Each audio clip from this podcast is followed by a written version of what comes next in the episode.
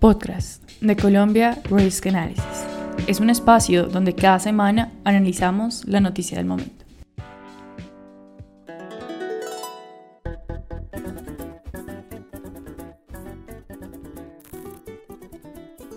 Desde Colombia Risk Analysis lanzamos el informe de índice de riesgos de la región Oriroquía, que es la primera versión de un índice único en su tipo.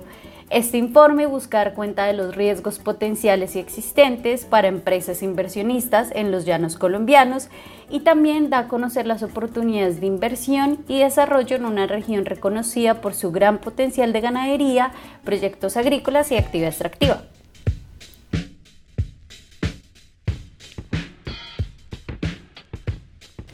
Hola y bienvenidos nuevamente a Podcast.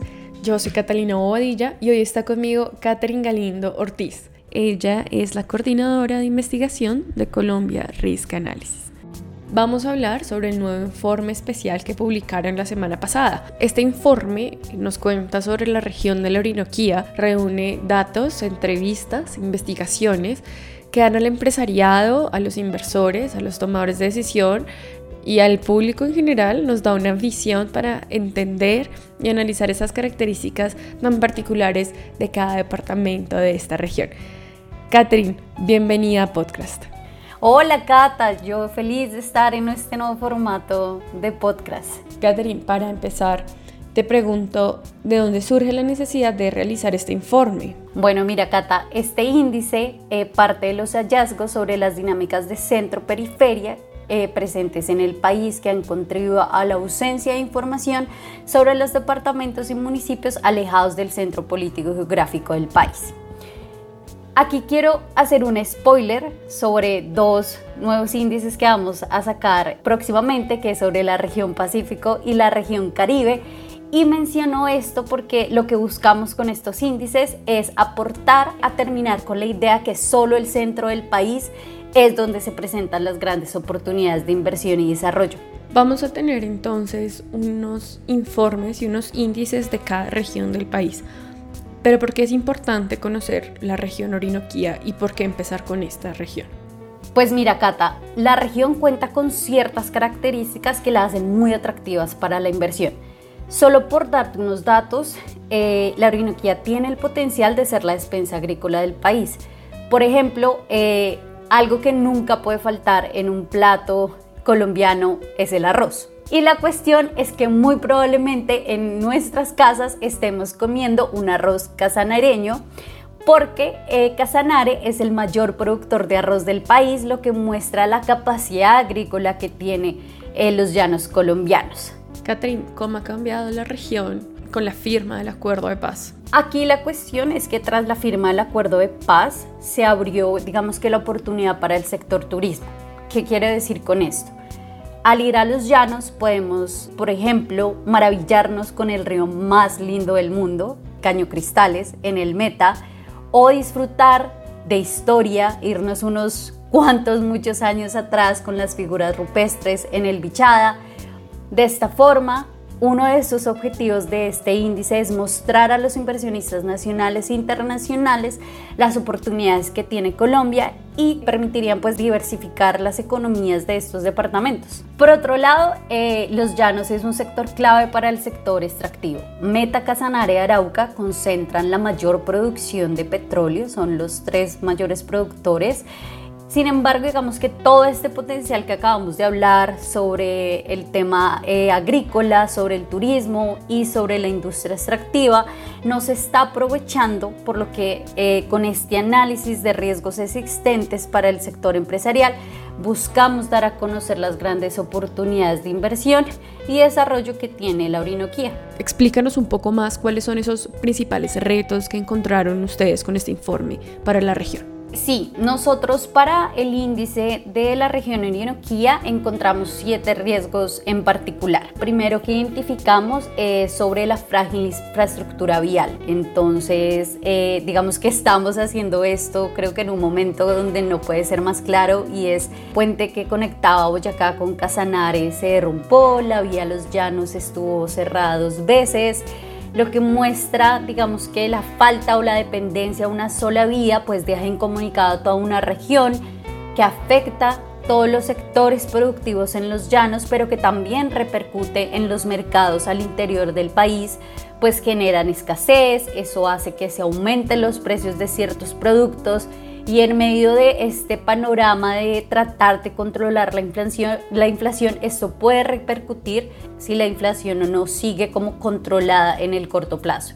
Eh, sobre el panorama de seguridad, es, pues es una situación compleja y hay que ver como cada departamento, por ejemplo, en Arauca, eh, la situación es bastante grave, la presencia del ELN, si recordamos a principio de año, pausó las operaciones de las empresas petroleras que posteriormente pudieron reactivarse, pero es a ese grado su presencia y control en el territorio que afecta al desarrollo de la industria como de la mayor industria de un departamento y que eso lleva a la pausa de todos los sectores que dependen del petróleo.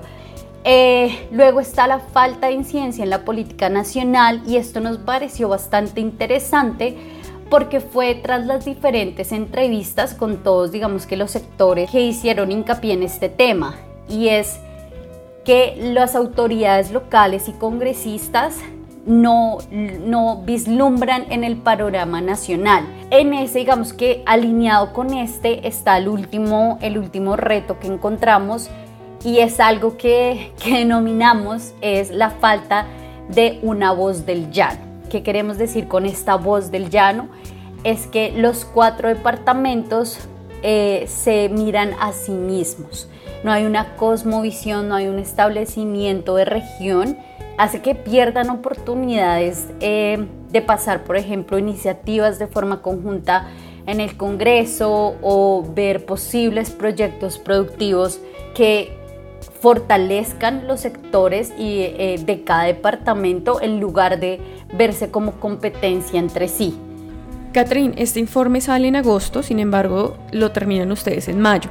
¿Qué cambió en estos meses? Pues que ha cambiado, que está, está relacionado con el primer reto. Eh, se podía llegar a la región por carretera. Eh, en mayo todavía había puentes y había una vía al llano.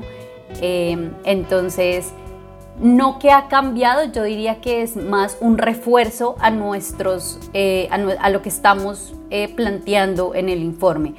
La frágil infraestructura vial es un reto de los llanos colombianos que tiene que verse de manera urgente, que de cara a mm, dos meses eh, de las elecciones regionales debe ser un tema sobre la mesa para trabajar no solo en la infraestructura que conecta los departamentos, sino también en las vías terciarias dentro de cada departamento, de forma que se logre conectar los centros urbanos con los municipios más alejados que también digamos que es esa dinámica de centro periférica hablamos mucho más al principio y, e ir cerrando esas brechas entre los departamentos y al interior de los departamentos.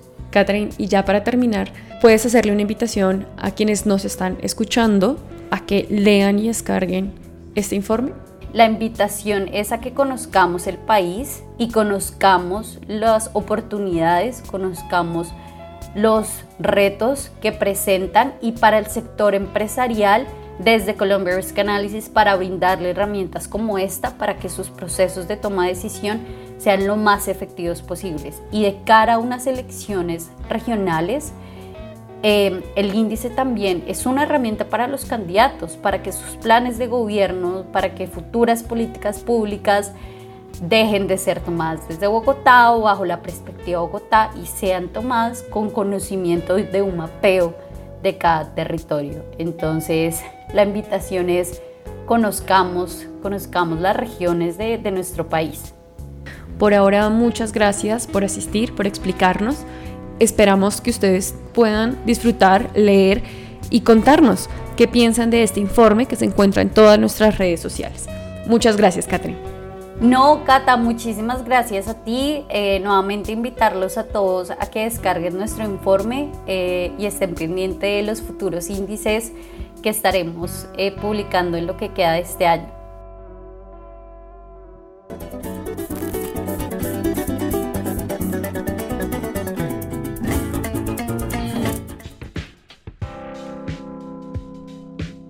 Y hasta aquí este episodio de podcast.